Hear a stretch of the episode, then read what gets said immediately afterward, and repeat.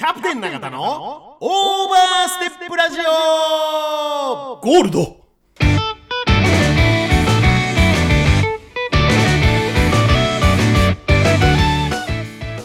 この番組は株式会社サンライズサンイーストプランニング株式会社株式会社大成工務店株式会社ベッド MJ 工業ナ津屋鹿島町支店フグ料理アキラクチーナ二村オクトパスダイニングオリーブ株式会社ケアアイズ P ファクトリーグリーンヤンジータユナイテッドラウンジナナコザ・クラブワイン食堂永田の提供でお送りします「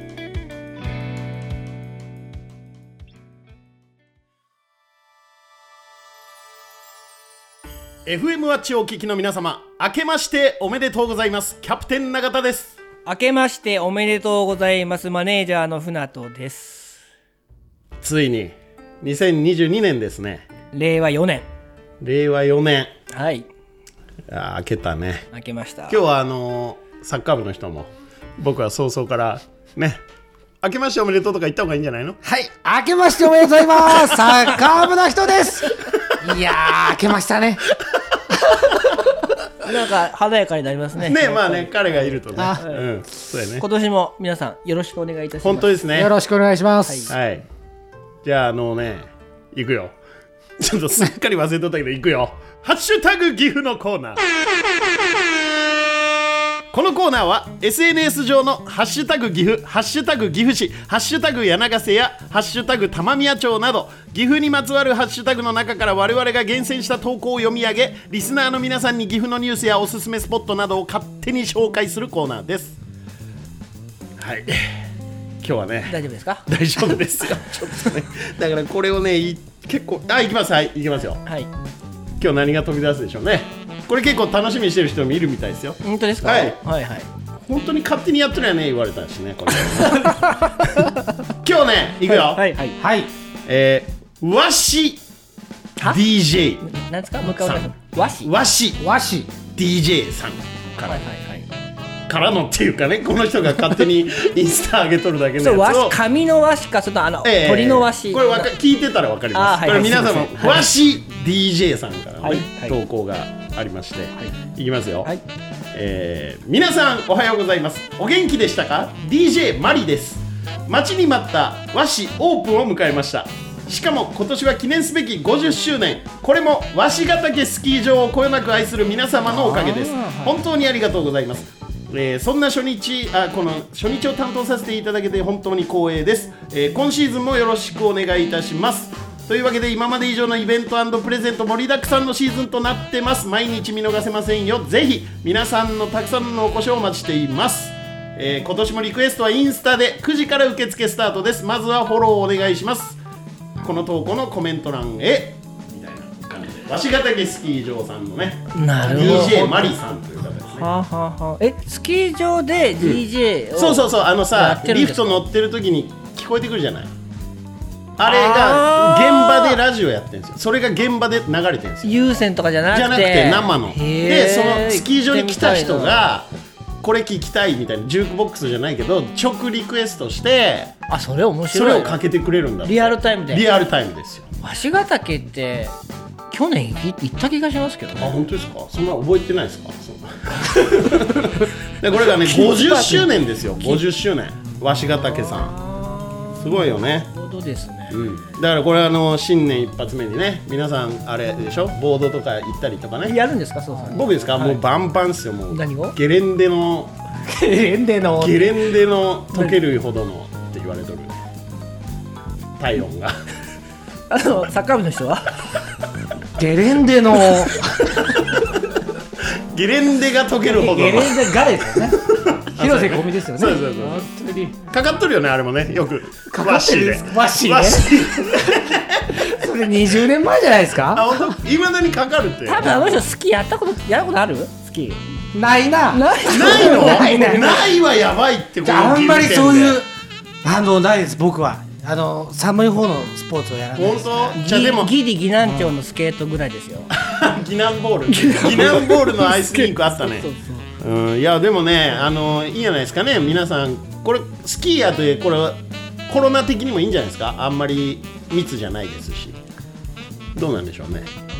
みんなゴーグルかなんかしとるでしょ。ゴンドラとかはまあでも大丈夫大丈夫なのかな、まあでも感染対策もバッチリということなので、うん。え行ってみます僕。えね、はい。リクエストしてきたらなんかあ曲をね。行かれた曲を。行かれた曲だって失礼だな。本当に。本当にもうも。う今日ちょっとねほぐれたな。俺ほんとちょっと新年一発目やでさ。ちょっと緊張感が。あるからいろいろ緊張してますよそうなんですね俺ちょっとドキドキしてる。それ後でわかると思いますけど。今日は MC 二人がね緊張してますね、うん。そうですよ。声上ずってますよ。うってる。上ずってるまあ年も明けたらね。はい。ちょっとじゃあ行きましょうか。行こっか。はい、うゲストをねうん。紹介しましょう。はい。本日のオーバーステッパーオーバーステップとはハンドボールのファールの一つ。バスケでいうトラベリング。トラベリングは3歩歩くとファールですがハンドボールのオーバーステップはそれよりも1歩多く4歩歩くとファールとなります。試合中などでこのファールを取られることは極めて珍しく俗に前のめりな人が取られやすいファールとして有名なのであります。そしてこの岐阜でそんな前のめりな頑張り屋さんを我々はオーバーステッパーと名付け紹介しみんなで応援応援していこうとするコーナーです。これもうちょっと短くだからそれ言っとるやん短くしてって。俺毎回これをもう冷や汗かきながら喋ってるのにちっとも上がってこん。上がってもらって言われてますよ。誰だ？お前の仕事や。本日のオーバーステッパーさんの紹介です。はい。えー本日のゲストは有限会社エルワーク代表取締役の湯原真紀さんです。よいしょよいしょ明けましておめでとうございます。明けましておめでとうございますですねおめでとうございます。おめでとうございますはい、よろしくお願いします。い、やいや、いよいよ。いよいよねいよいよ満を持してだからあのいついつお声をかけていいものかとりあえず我々のね番組も1年ぐらいやりまして、はい。でまだやっぱ早すぎる段階ではもうタジタジしちゃうので。むっちゃ待っとったけどね。それそれよ、ね。それがまずありますよね。ええそれがありますよ。はい。でもね、あの、満を持しての、この新年一発目のね、2022年、一発目の放送にやっぱり、マキさんじゃないかな。ありがとうございありがとうございま。ますす。本当にも。うで、なんか今日お土産を持ってというかね、やっぱりあのお正月ですし、そうですよね。ね、一発目でしょ？はい。やっぱそんな時はいちごにシャンパンで乾杯しよう セレブリティだもん。もう自己紹介の前にまずね、ちょっと乾乾杯しません？そうしましょうか。ね、ちょっとテンション上げていきましょうよ。アクリル板越しに。開けてもらって。はいはい。開けてじゃあ開けてもらってね。いいですか開けてもらってはいそうですね。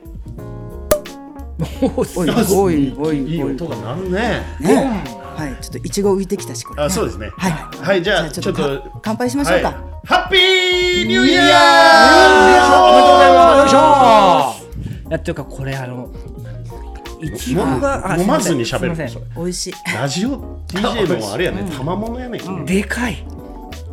いちごが、うん、美味しい。もあ、すごい。踏んでまたこれなんか美味しいでしょ？え美味しいねこれ。でしょ？でしょ？う、これ、いいやつですね。これでもさ、シャンパンでさ、ラジオでこのゲップ注意しなあかんあ、ねあ、。気をつけなあかんね。気をつけよう気をつけよう。ガー言ったらガー言わんよガー言わんよしよう。うんうん。これめっちゃうまくない？これ。え、これいちご？でしょ？ででしょ？そもそもいやそもそもが美味しいねこれね。そうでしょ？私好きなんですよこれ。まあ一本ぐらいすぐでしょうねこれね。こんぐらいするですよもう。はい。ここにシュランがいますから。サッカー部の人ね。サッカー部じゃないよ。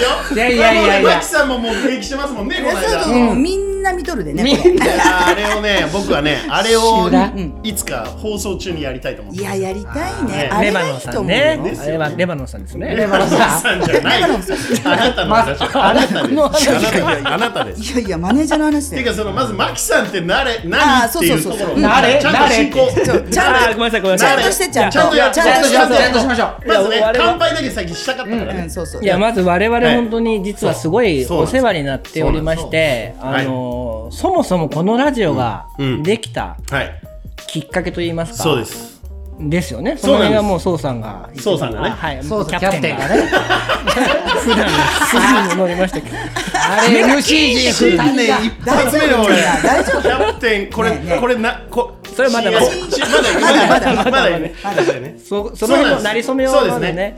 まずねあのまあ結構ずいぶん昔からマキさんはね、あのはいお店に来ていただいたりとか、は僕があのエムズカフェさん、はい。あの柳ヶ瀬の中にあるうんうんうん。バーにお邪魔させてもらったりとかはい。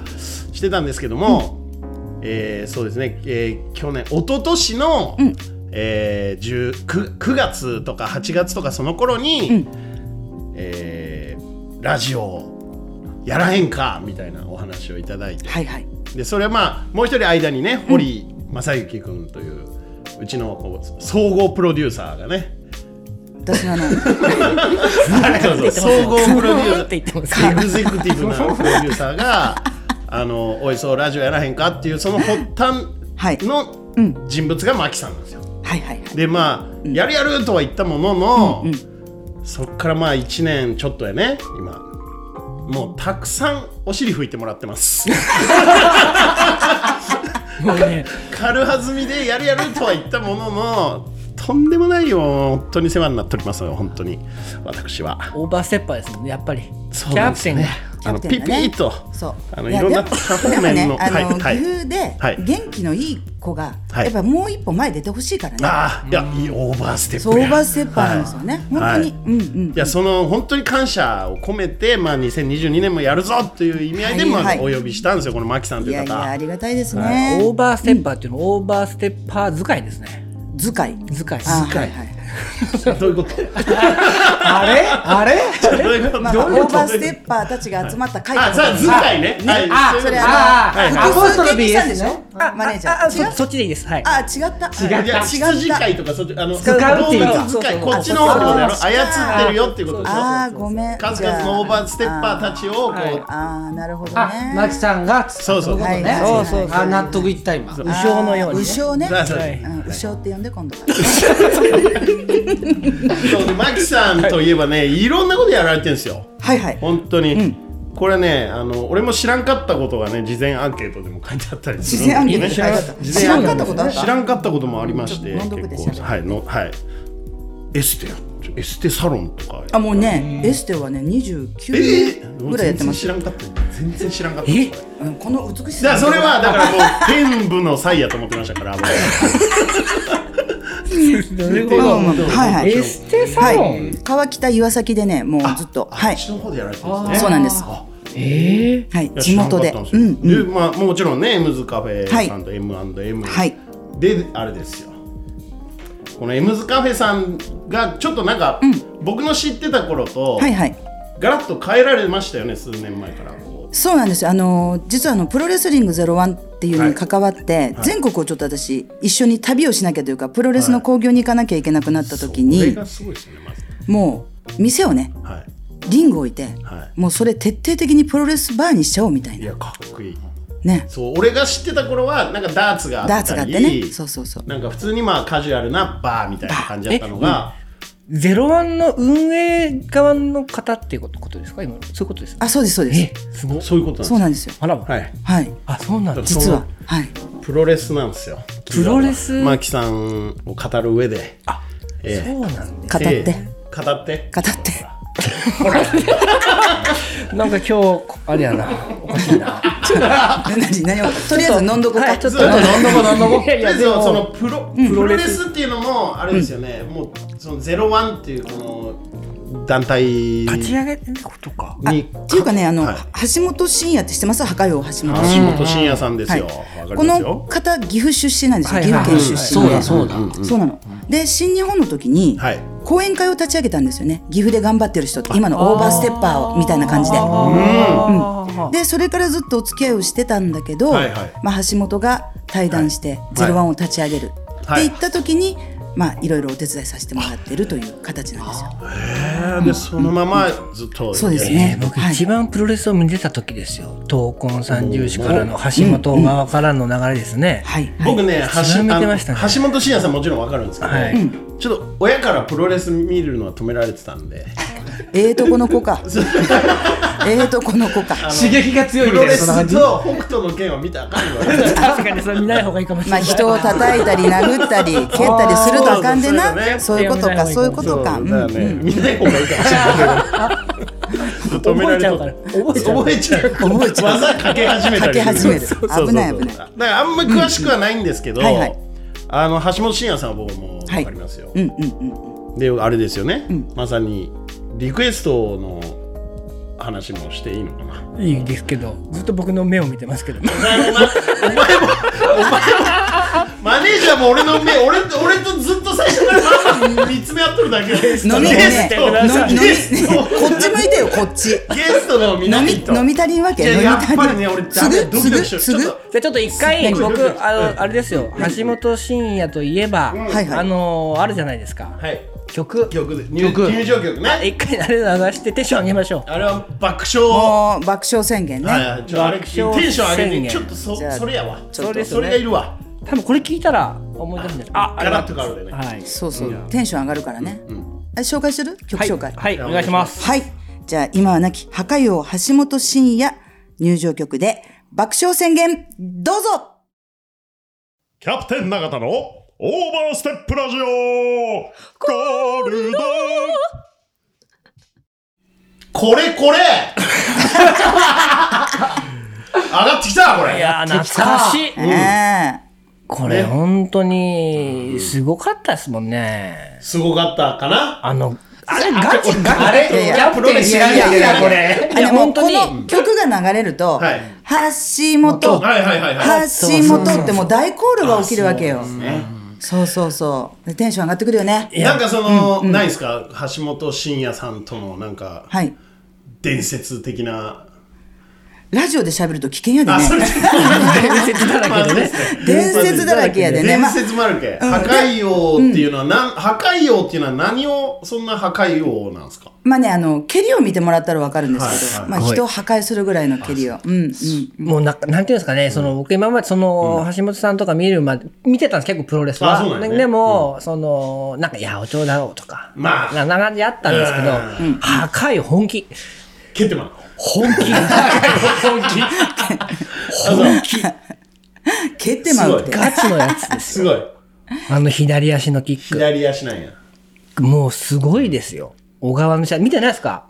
東京ドームね。東京ドーム。おあなよく知ってますね。知ってますはい知ってますはいはい。その世代ですから、そうもうお互いガチですけどね、両方ガチのやつだからねあの、負けたら引退っていうのがあって、本当にえ橋本真也、そうだそうだそうだ。小川に、そうだった。小川に負けて引退したんですよ、丸坊主にして。そう。したした。もうその後の楽屋のもう、もうもう暗さとか、もう何も声をかけられないっていうのが、その場にいらっしゃったはい、はい、えーもちろん、もちろん。現場で見たんだ伝説をもちろん伝説の目撃者ですよちょっとあの本当に素何人。何？言うとんの東京ドーム用のあの橋本真也はがよって旗持って私振っとったっちゅうね。じゃあ本当に素人やっていい素人の質問していい、はいはいはいはい。そのプロレスって勝つ負けるってこれどこまでがその愚問やね。出 た いや、簡単に言うと、はいはい。何人リングの上で命を落としてますかよ。いや本当そうですよねでも。例えば三沢さんにしてもそうだし、はいはいはい。橋本にしてもそうなんですよね。はいはい。結局リングで受けたその頭のねこうずーっと積み重ねみたいなのもあったり、はいはい。だからなるほどね。じゃあ勝ち負け決まっとってじゃあその通りやれますかっていうね。そうなんですよね。で僕は、僕も、あの素人ながらに、あの情報としては、はいはい。なんかプロレスってやっぱ相手のかけてきた技は、うん100%で受けるっていうなんか美学みたいなのがあるんですよね。だからよく、あのインチキやろって言われるのは相手の技受けるでしょ？はい。でもそれって相手の技受けてなんぼなのよ、ん受けの美学。そっからですよね。そうそう。はい。はだから受けることばっかり練習するよね、受け身を。いはい受けて受けて受け身、はい。お前の技見て受けれるわっていうね、うんそうそう。それを返して、はい。どれだけ受け合ってっていうね、はいはいはい。受けの美学ですよ。そう。よすごいですね。だって怖いですもんね。受けるのは。受けるのは怖いですよ。いやだってあんまり後ろにバーンって倒れないでしょ人間。俺ねな。いね。えうんうんうん。ほんでその要は受けるじゃないですか、はいはいはい。技を受けました、バチンと受けた、ん。でそのなんかやっぱまあ聞いたところによると聞いたところに、まあ、とりとりあえず飲んどくわ。飲んどくわ。苦手分野エクスキューズが。聞いたところによると、ねえねえ。一歩引いとるやないか前のめりに今回誰かから。聞いた話ね誰かから。誰かがはいはい。はい聞きましょう聞きましょう。決まってはいない、あの勝敗は決まってはいないけど、そのなんていうんですかね。段取りみたいなのはどうなんでしょ段取りっていうかもうね、はい。例えばあの選手にとってもうあ野球とかでも一緒だと思うけどこうやって振り出したらさ、はい。あこれホームラン狙っとるかなとかバントかなとか構えとかで分かるじゃん。はいはいではい。選手たちも自分のルーティンとか得意のルーティンとかあるでしょ？はいはいはいは例えばこう来たら蹴って投げていはい。みたいな、はい。うん、そういうのはあると思うね。あのなるほど自分がロープに振ります、うん。蹴りますあ次これ来るなっていうのは相手も分かると思う、あだからそれも受けの美学としてそうそうそうそうそう。い一旦なぞろう、うんそうそうそうそう。なるほど。それでやっぱ耐久力が重要もうねあの体が違うよね。まあそういうことですよね。はいはいはいはい。これあるかもしれないですね。ん？体験は。お前マジでやめろよじゃあキャプテンマジでやめろ今年はさあの俺あけぼのみたいになるぞ。ガマガエル倒れたみたいななるぞお前。いややりましょうやりましょう。やりましょうじゃないいやいややろうやろう。やろう俺はねそれでなんか去年、あのサックスやりましょうやりましょう年末ライブやりましょうやりましょうでライブやったんですから。そうそうそういやそうそれ素晴らしいと思いますそうなるとプロレスやらないかんくなるそうよそうそう。あかんあかん。いやプロレスまでやらんでも、はい。さっき言ったねあの受けるね勝ち負けあるんでしょ的なこと言ったじゃない。やっぱり。だから怒っとるもんマジでいやいやいやいやお怒ってないの怒ってないの。どのチョップまあチョップ。とか、キックを受けてみたらいいんよ。それ一回。一回ね、あそれ面白いと思います、うん。うん本当に。キャプテンが。キャプテンとサッカー部で。蹴って蹴られまあ蹴られてきたもう二人でいやいやそうそうそう。3人で行こうよ。久々の動画企画やるか。うんやろうやろうやろう、ね。うんうん。本気のチョップ受けてみたみたいな。うん。そうそうそう絶対手の跡ついちいやゃう俺はちょっとまだ高をくぐっとるとこあるから。本当に痛いの？本当に痛いの？っていうところ。ねよくあのあるのよね。本当に痛いんですか、はい。言って。はい。叩かれる、はい。とあのここ切れとる人おるで。チョップいや。チョップで肌切れるって見たことないでしょ？ショップで肌切れるんです。はいはいはい。でその時は一番チョップの強い人連れてくるで。あ。そう中途半端に良くないですよね。中途半端あかんで。そうそうそうそうそう。天山じゃないですか天才天山あれあれモンゴリアンチョップやなモンゴリアンいやじゃあじゃあまあいややってみましょうよいやいうやもう一人の浮かんじゃったまあまあねやってみましょうかんんんやりましょうやりましょううんてかその僕あと質問一個質問があるんですけど、その今は柳瀬でプロレスやってるじゃないですか。はいはいその M ズカフェでねうんはい。柳瀬でプロレスっていう発想が、どうして柳瀬でやろうと思ったのそうですねあの地域活性化っスをほうほう。てあのー ほらプロレス。まだ話してない。あまだしてない。まだしてないごめん。どうした？段取りやと思われ何？何？何？プロレスやと思われてますな何？何？何？何？何？キャプテンどうしたすいません。ははいいどうぞはいいいですかはい。あの受けてくーださい、まずは。はい。プロレスね、あのーまあ、例えば新日本があったりいろんなプロレスがあると、その選手のファンの人がはい全国から集まってくるじゃないですか、はいはいはい見に行くわけよ。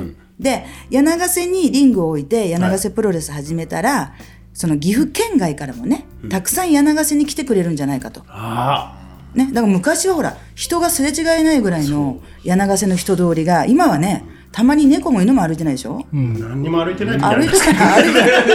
歩いてない。ゴミもでも本当僕も聞いたことあります。昔、本当に祭りを毎日あの花火大会、はいはいはい。あの岐阜昔ね、うんうん。昔あの昔っていうか去年とかコロナであれでしたけど花火大会を毎日行われとるぐらいの人通りあ、でもそうでしたよ。そうでしたよ。そうでしたよ。そうでしたよって。君絶対意識ない頃だったよ。いやいや、覚えてますよ。覚えてる。はい。おおお。柳瀬は。あの、ほんと週末行ったことあります？もっとよじゃあそれあそれだって言うて何年前？言うてだから30年。えもっといやいやもっともっと前もっともっもっととあの柳瀬に丸仏があった時や。そうそう。近鉄の前近近鉄の前やでね、うちのお母さんが丸仏の地下でバイトしとったらしい。おっとっと。あのお菓子が回るとこ。そうお菓子が回る。はいはいはいはいはい。はそれ親父が一緒に回ってたらしい。なんと。でナンパしたらしい。新手のナンパやねそこに乗ったの。乗ってまあまあまあまあ。いやっぱ血ですね。血じゃね そういうとこあるなキャプテンも。え全然ないまあでも本当そうなのよ、あのー、昔は本当に想像絶するぐらいだから親父とかが言います。そうそう僕らの世代で言う。浴衣着て歩いとんだなんで、あのだなんてなんで？当たっとっただってそうだよキャプ三テン。なんで？三河の方の人なんかなんで柳瀬ビルズみたい着てそうそうそう柳瀬十八郎さんとかそうそうそう旅館の浴衣を着て、みんな歩いてたんだって。そう。や柳ヶ瀬にね 飲みに来とったわけよ。そうそうそうそうはいはいそうそうそう。ことですよ。18号から？だからまあバスなりタクシーなりタクシーとかでね。そのまあ歩いてこへんよ。うん。だから本当そういう街やった当時そうそう。スタートしたのはいつからなんですか？その柳ヶ瀬プロレスを。柳ヶ瀬プロレスはちょうど5周年。5周年。うん5周年ですはい。あれは毎週やどういう感じでやらえっ、とれてるんですか？ね女子は、はい。えっ、と第2第4の金曜日ではい。で、えー奇数月が男子のプロレスは1回偶数月が2回の土曜日にやってます。はははい。女子プロ体験からでもいいかもしれない。女子にしなんかこうね尻蹴られる俺とかのいやいや。まあまずやらんわね私。まあ私が蹴ったるわ 私が蹴ったる蹴ったるそれは間違いないですね、もう今蹴られそうやな。本当に。机の下で蹴られたんじゃな。く てすねをカーブキックされたのキ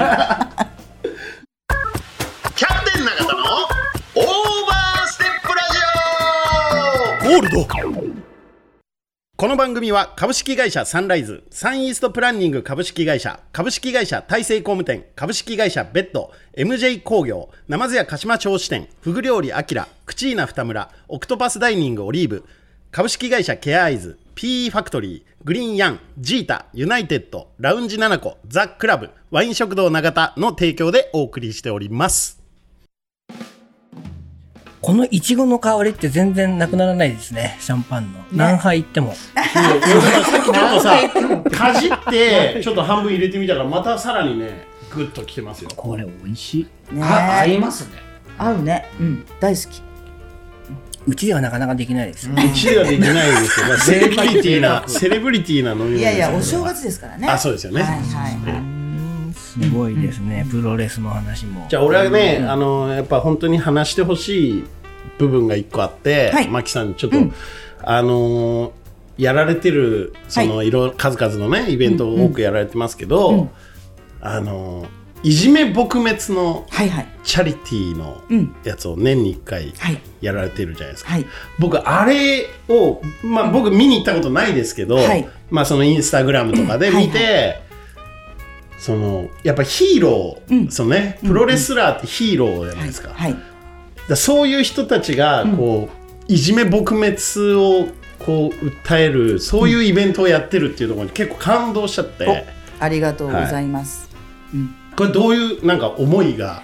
あのね実は私こう見えて小学校5年生の時にいじめを受けたんですよ、いじめを受けた、はいはいはい。はい。それでそういう時ってねなぜかね先生に相談したり、うん。親に相談したり、うん。なんかねできずに、はいはいはい。なんかこう言うと大ごとになりそうな、あーいやうちの子そんな子じゃないとかなんかねこう、はいいはいはい。ろんな5年生ぐらいってね、うん。こういろんなことが巡って、うん。黙ってた時期があったの。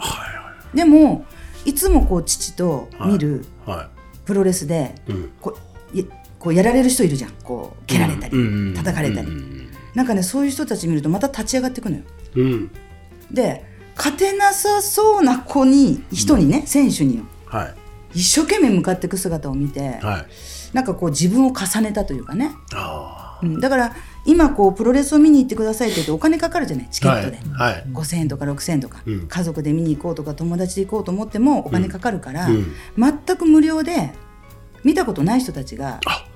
見てくれて。はい。それでそのプロレスを見た時にどちらかというとそのいじめられてる子たちがうんそのやられてる選手を見てうん「頑張れ頑張れ!」ってこう声が出るような自分と重ねて後から帰ってあああんなにやられてた子がねなんで立ち上がるんだろうって思った時に、うんチャンピオンになりたいとか勝ちたいとか有名になりたいっていう目標とか夢があるわけじゃない。うんだからどんなちっちゃいことでもいいから夢を持って、うん。夢に向かって頑張ろうっていうのを伝えていくためには、はい。はい、その無料のチャリティープロレスを見てもらって。はうん、あの何かこれがねプロレスじゃなくてもいいんだよ、はいはい。例えば柔道でも何でもいいんだけど、うん。その先生が喋ったり親が喋るより自分でこうグッてこないというん行動変わらないじゃないですか、そうですね。うん、だから今まで学校行ってなかったけど 昨日試合見てうん。負けるかいじめなんかに、うん。っていうことで一歩前に出ていくとか、そして勝ったね強い選手からは、もう本当に強い人はいじめなんかしないんだよと、うん。守ってあげなきゃダメなんだっていうメッセージを伝えていくっていうね。そこやわ。俺だから僕さっきちょっと聞いてて、まあ、いじめられてるられちゃってる子って、はいはい。やっぱさっきのマキさんが小学5年生の時みたいに、うんうん。やっぱこう言えない人にやっぱ助け求めなさいよみたいな今ね、うんうん。あのいろんなとこに子供110番とかはいろいろありますけど、うんうん。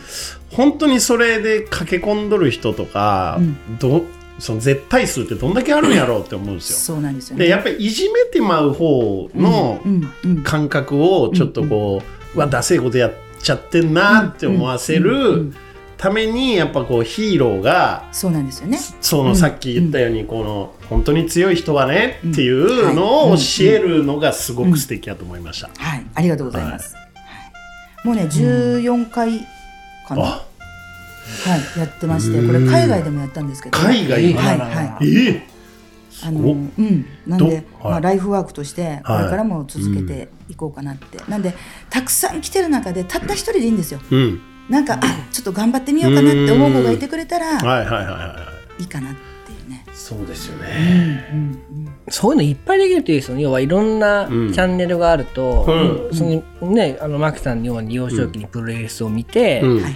えーこうなんていうんですかね頑張ろうって思ってる。ってはいはいいうのは子もいますし、し今言ったその多分子供110番もいるんですよ。うん。おる。電話かけてる人まあが、そそううやね。それがとにかくどいろいろ増えてってどこに何があるかわかんない。うんじゃないですか。その大事だなと思いますね。そうね、であの最近はそのオレンジリボンっていうのとはい。コラボしてやり始めたんだけど、そのオレンジリボンっていうのは児童虐待防止なんですよ、だからそれもなかなかこうね幼い命が奪われていく悲しい事件がいっぱいある中で、考える期間11月ってその考える月間なんですよねはい。だから11月にいつもやってるんだけどそのいち早く189っていう番号に電話をするとはい。そのもしかしたらあそこで児童虐待やってるかもしれませんよっていうこう、うん。お話ができる番号なんですよ。そうだからやっぱ周りがうん。気づいてあげるそうそうそうそうそう。このちょっと自分たちだけじゃなくて、やっぱこう昔と明らか違うのはうん。隣人のなんか関係性？そうなのね。がやっぱちょっとうっすらしてきたじゃないですか、うん。昔はなんかみんな隣の家にちょっと晩飯ちょっとごちそうになったりとかなんかそういうのがあったけど今ってやっぱこう個々がもう結構隣が誰かもわからんみたいいつも言うやつです。自己責任論。それな、あのあれあの時も話しとったな？そうそうそういうことやよなだからやっぱ地域でそうやって、あちょっとなんか一人でいつもみんなと歩いとるのに今日は一人で帰っとるのあの子とかね。うんうんそういうのに気づいてあげれることが、そう。だからねなんかこう考えれるうん、そのイベントであったり活動であったり、で気づかせれる場所っていうのがなんかいっぱいあったらいいじゃない、うん。そのねうちだけじゃなくて、はい。なんか救える命を救いたいなっていう思いがやっぱりあって、はい、まあこんなステッカーもねこう作って貼ってますよ。これ見て。ああすごい。いじめをしないしないさせない、宣言対、うん。えで児童虐待防止。児童相談所虐待対応ダイヤル1早く189 189うん。これ真ん中にいるのが？私。ちょっと出たがりやったかいやいなやもうだと思いました。はいはい。はサッカー部の子静かですね。なんかいやいや、でもいないみたい。いやいや、マキさんのね、あの、はいはい取り組みを今、聞いておりまして。い酔っ払ってきた？いやいや。酔っ払ってきたけど、本当にじゃ聞いておりまして、本当そうだなまあまあまあ。いいよ、うん本当そうだなと。本当そうだな、ででいじめっていうのは、はい。結局まあやる方とやられる方といるんですけども、それよりも大多数は見てる人なんですよね。おっといいこと言ったね。ここをどうするか。おおいいよいいよ。考えつつ静かに聞いてました。今そうね。ここですよ。多分。でもね、ほらプロレスでもそうじゃない。その自分まあやられてる選手見て、頑張れって声出すじゃん。うん。はいはいは頑張って頑張ってって声出す。その声を出せるようにしてあげたい、やめてとか、うん。うん。はいダメだよとか、ね。何かこうそういう場所ってないから、あうん、だからみんな応援に来てやられちゃうよって呼ぶのよね。やられてる時に、そうするとリング叩いて頑張れ頑張れっていうその子供たちの姿はいはいがいじめられてる子がいたら、こう助けに行ける勇気というかねそうだからね一人で処理しないってことですよ。もう、もう、あのーそう。頼れ。迷惑かけろと。そう。迷惑かけていいんだよそうなんですよ。迷惑をかけなさいという教育をした方がいいですね。子供にね。そう 迷惑をかけるなと。いまだに人に迷惑かけて四十過ぎてね、僕らは。四十過ぎでやっぱね人様に迷惑をかけてしまうねちゃんとしないとね謝ってしまう謝ることの多い40、ね、今日からリスタートしましょう。そういうことや教育よね行きましょうよ。行こっかはい。難しそういきますよ。もうこれスタートの気持ちでいきますからね。新年今まあ新年一発目やでねスタートそうやジュンスカイウォーカーズでスタート。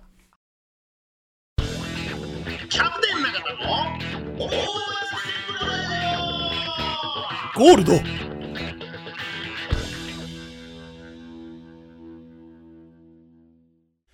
いやー、スタートやね。本当に。再結成しましたよね。あ、したうん。ジュンスカ。俺も結構、再結成後の歌とかはあんま知らないけど、昔ね、結構いい曲、この人たち実はね、あのーちょっと俺らは世代はちょっと、もうちょっと上の人たちが、そうやね。うん。あのー俺きっかけはあの、ローソンの曲やったな。詰め込んだハッピーをね、ああ、やねってから、全然覚えてないジュンスカを知って全然わか、らんな。でそこからスタートとかさ、えーさらば愛しき危険たちよとか最高やね。風緑とか。まあまあまあまあ。素敵な、あ、まあいいや、行こうか。行こうかって何行くんやったっけ？ゲストがいますよ。これからの。これこれからのスタートということでね。あの、マキさんに聞きたいんですよ。はい。だからもう、昨年もね、はい。あの、大変お世話になりまして、いえいえいえこちらこそ。えー2022年になりまして、マキさん、はい。これからどこへ向かっていくんですか？いやもうねあの今日オーバーステップこのパーにね、はい。出させてもらったんだけど、はい。オーバーステッパーたちをたくさん作るっていうのが目標かなっていう。いいですね。いやあの結局私たちはほら一人じゃ何もできないので、ん。うんお店頑張るのはもちろん、もちろんね。そう柳瀬プロレス頑張るのももちろん、はい。でも岐阜を大好きで岐阜愛してて何とかしたいっていう人たちがみんな集まって、ねいろんなイベントしたりこうやってラジオでやったりさ。あ。であの最終的には自分の子供がね、岐阜に住みたいって思える岐阜にしたいわけよ。これはね、もう本当にすごくつながるわ、テーマが、いろいろ本と。当？うんはい。うんうんうんいや、本当に、あの、グリップですよ、いわゆる。まあそれと同じことですよ。ね、あの、みんなが、あの、そう、そうじゃない、キャプテンとか、はい。ね、みんなそういう 元気のいいさ、はい。はい。あの、ちょっと前のめりの人たちが、はい。もしかしたら間違うかもしれないけれど、うんうんやらないよりはやった方がいい。うん、そのやったことで、また次のステップへ、こう、岐阜をね、元気にしていきたいなっていう思いですよ。なんかもう虹色っす。虹色。キャプテン遠く見ちゃってる。遠く見ちゃった。酔っ払ってるのかなんか感動しのかようわから。いろいろお世話になりながら、謝りながら、間違いながら、ね、あの、シャンパン飲みながらシャンパン飲みながら、いちご入れながら、7パー入れながら。謝る、謝るばっかりじゃなくてね。ごめんなさい、ごめんなさいですけど、いやいつかね、うんうんお返しができるもっと我々も頑張りいましょう。やいやね、一緒に頑張っていきたいと思いますよ。また力貸してください。はい。ありがとうございました。はい。ありがとうございました。今日のゲストは、えー有限会社エルワークスの湯原真紀さんでした。L ワークやけどね。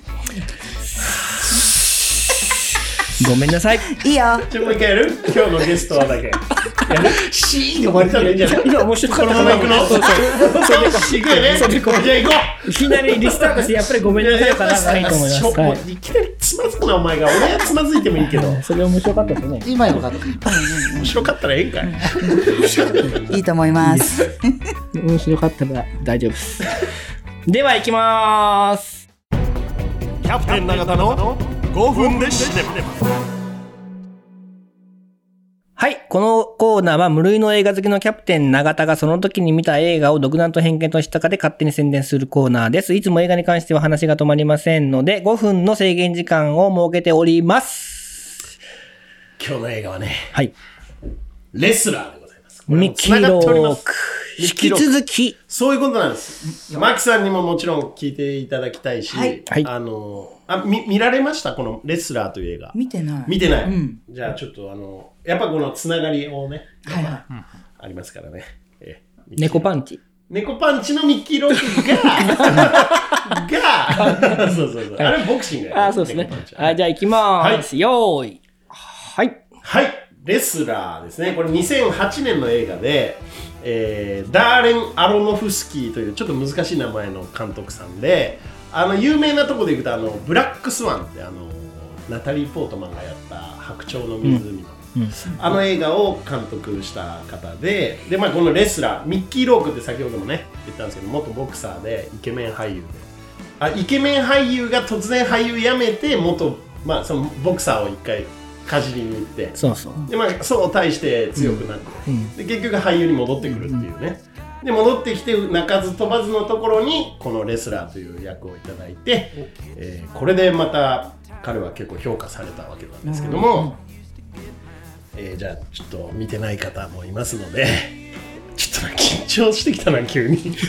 いくよ。もう1分経ってます。一分はい。えね、えー、1980年の頃に、まあ、いわゆる、えー、80年代もう超絶人気のレスラーやったんですよこのランディという主人公ランディ・ザ・ラム・ロビンソンという主役の男がこれミッキー・ロークがやってるんですけどもでまああのその頃はもう人気も絶頂、えー強い。で正統派ヒーロープロレスラーとして人気があったんですけどそこから20年経ってやっぱり体力も衰えるしでなんならちょっとまあ人気もちょっと下がってきてちょっと落ち目のプロレスラー。で、えー週末になると街のこうホールとかでプロレスはやるんだけどそれではもちろん食っていけないので、まあ、スーパーのお惣菜コーナーで、えーちょっとアルバイトしたりしてそれでも家賃を滞納しちゃうような。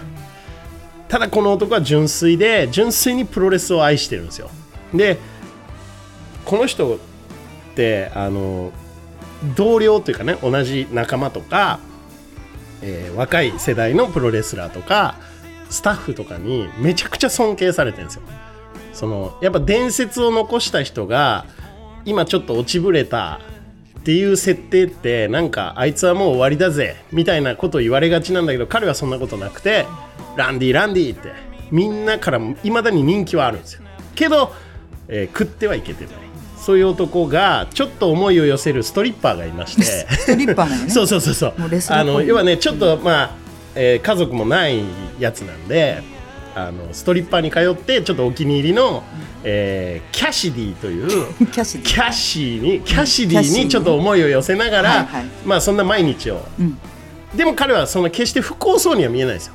プロレスを愛してるから、でそんな彼がねあのプロレスの試合に行くと、まあ、さっきねちょっとあのマキさんにも聞いた話ですけどねみたいな感じでね、はい。段取りがあるんでしょみたいな話しましたけど、その映画では結構この段取りをやるんですよその相手選手と、俺がこのこの肘をいったらお前は蹴ってなみたいな、でこうそういう裏側みたいのがあって、であのーまあそれで、まあ、ホールにお客さんもまばらなんだけど一応ランディランディみたいな感じで、はい。一応こう街からは結構人気者の。人気者。うん。でも彼は孤独なんですよ。うんうん。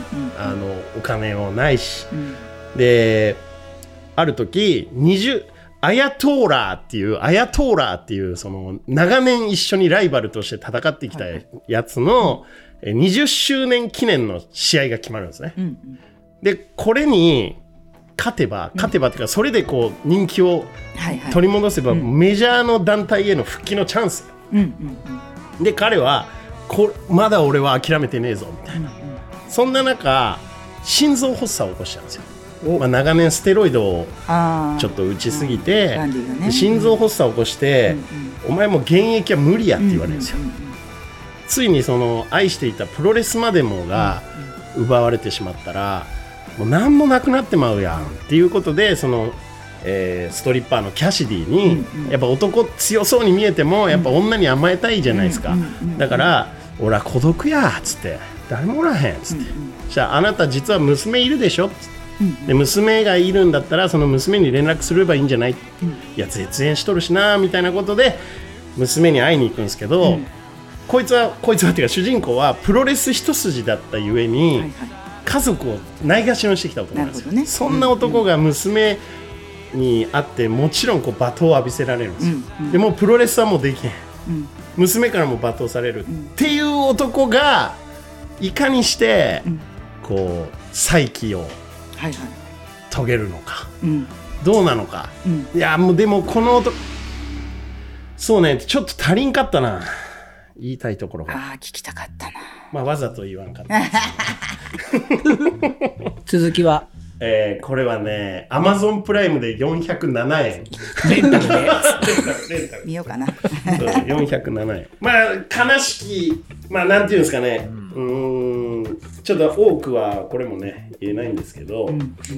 やっぱこの、これしかない、自分の居場所はあそこしかないんだってはいう純粋、プロレスへの純粋な愛が、ん。こう今まで犠牲にしてきたものがはいはい。あるんですね、その家族とか。うんうんうんなんかそれがね悲しいんやけどかっこいいんですよ。なるほどね。はい。うんうん。でも多分マキさんってこう長いことね、はい。あの見てきたわけじゃないですか、うんその業界を、はい。その選手生命ってそんな長くは。そうねプロレスはまだ長い方なんだけど。まだ長い方ですか？うんうん。けどでもやっぱ今のステロイドとかさ、はいまあね、うん、そういうのはもうこっちから見ててももうやめた方がいいよとかっていうのも事実うん。あるよねある世界。なん。です今でもあるんですか？昔は、そう、今でもそうあります、やっぱり。そうだね。だから何にこだわるかってすごくあの人たちストイックだかそう。そうら、そうなんうん、だから体なのか技なのか、知名度なのか、うん。もう本当にねこだわるものによって、やうん。っぱりみんな違うね。だからね、その悪いやつじゃない、全然その主人公のランディは悪もんじゃないんですよ、だけど、何をしとんねんみたいなところがあったりする、まあ、人間不器用で純粋で愛らしいというか、憎めないというか。そうだね。だから遠くへね、あのー試合に行ったりすると、こそっとこう電話したりなんかね子供に電話したりだって出たら1週間10日会えないわけ。そうだ、そうだ。ね。そうねでもそれないがしにしてないんだけど、うんうんうんでも嫁からしたらそうなんあんたはいいよねって言われちゃうから。これこれねレスラー見てください。あー見よっかな娘407円ね。娘がどういう目で見とったのかってあーわかる。いうわかるところが出てきます、はい。でもねこっち側からするとね伝えてあげたいね。そううんうん。うん遊んでるわけやない。あなんかよかったなレスラー。レスラーしてうん。なるほど。これ見たマネージャー見てないんです。よ。見てないんや。はい。見よう見よう。はあ。見てるもんやと思った見れなかった。あ本当ですか？これは本当にもうねあのあのアジトのケンさんとねあの二人でいつもレスラーいいよねって、うんどうでした？小島さんも。見てないですね、エズラは。見てない？見てない。407円ね。407皆さん、407円ね。407円だって、うんリピートするな。悲しき悲しき男なんやけどかっこいいんやって。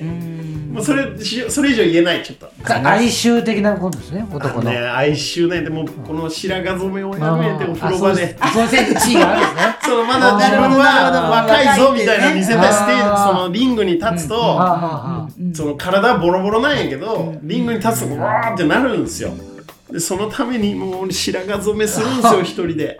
そういう姿とかね。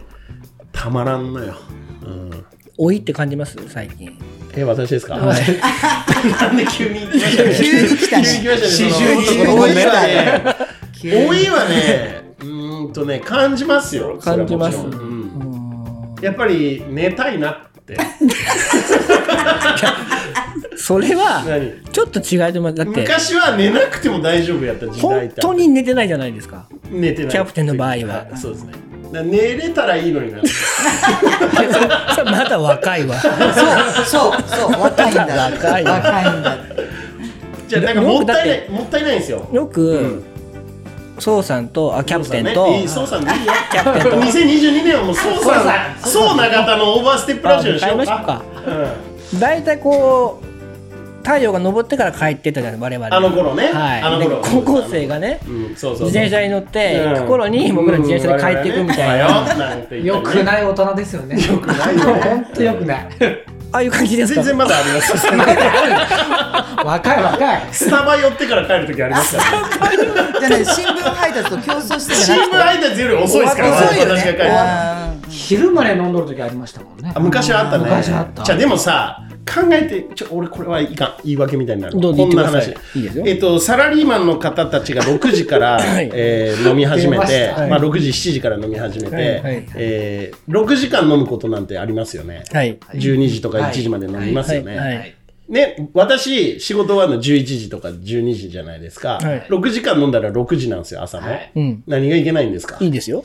何ですか？誰もいけないなんて言ってないですよ誰もいけないって言ってないからこれ2週間前番組をお聞きの皆さんにね、アンケート取りたいわ。これは俺がおかしいのかどうかという。でも最近ランチもやってますから。ランチやってます早いですから。だから、あの、調子いいと店で寝てそのままあのランチやるときありますけどね。すごいっすね。よくない。言っちゃってよかったっすねだからまだ若いんだってそうそうそれができるってことがいや、若いい2022年も突っ走りますよ、もちろん。やもちろんオーバーステッパーやからねオーバーストッパーとして。マネージャーはどうなの ?2022 年の抱負みたいなの。いや、もう本当目の前のことをこなすだけです。なんか守りに入りましたね今あの降りかかる仕事が多すぎて。あなるほどなるほどそうそうそうはい俺もマネージャーにね、はい。そうやね感謝しということで今日も感謝する。終わりです。はい。はい。はいありがとうございました。ありがとうございましたこの番組は株式会社サンライズサンイーストプランニング株式会社株式会社大成工務店株式会社ベッド MJ 工業ナマズ屋鹿島町支店フグ料理アキラクチーナ二村オクトパスダイニングオリーブ株式会社ケアアイズ P ファクトリーグリーンヤンジータユナイテッドラウンジナナコザ・クラブワイン食堂永田の提供でお送りしました。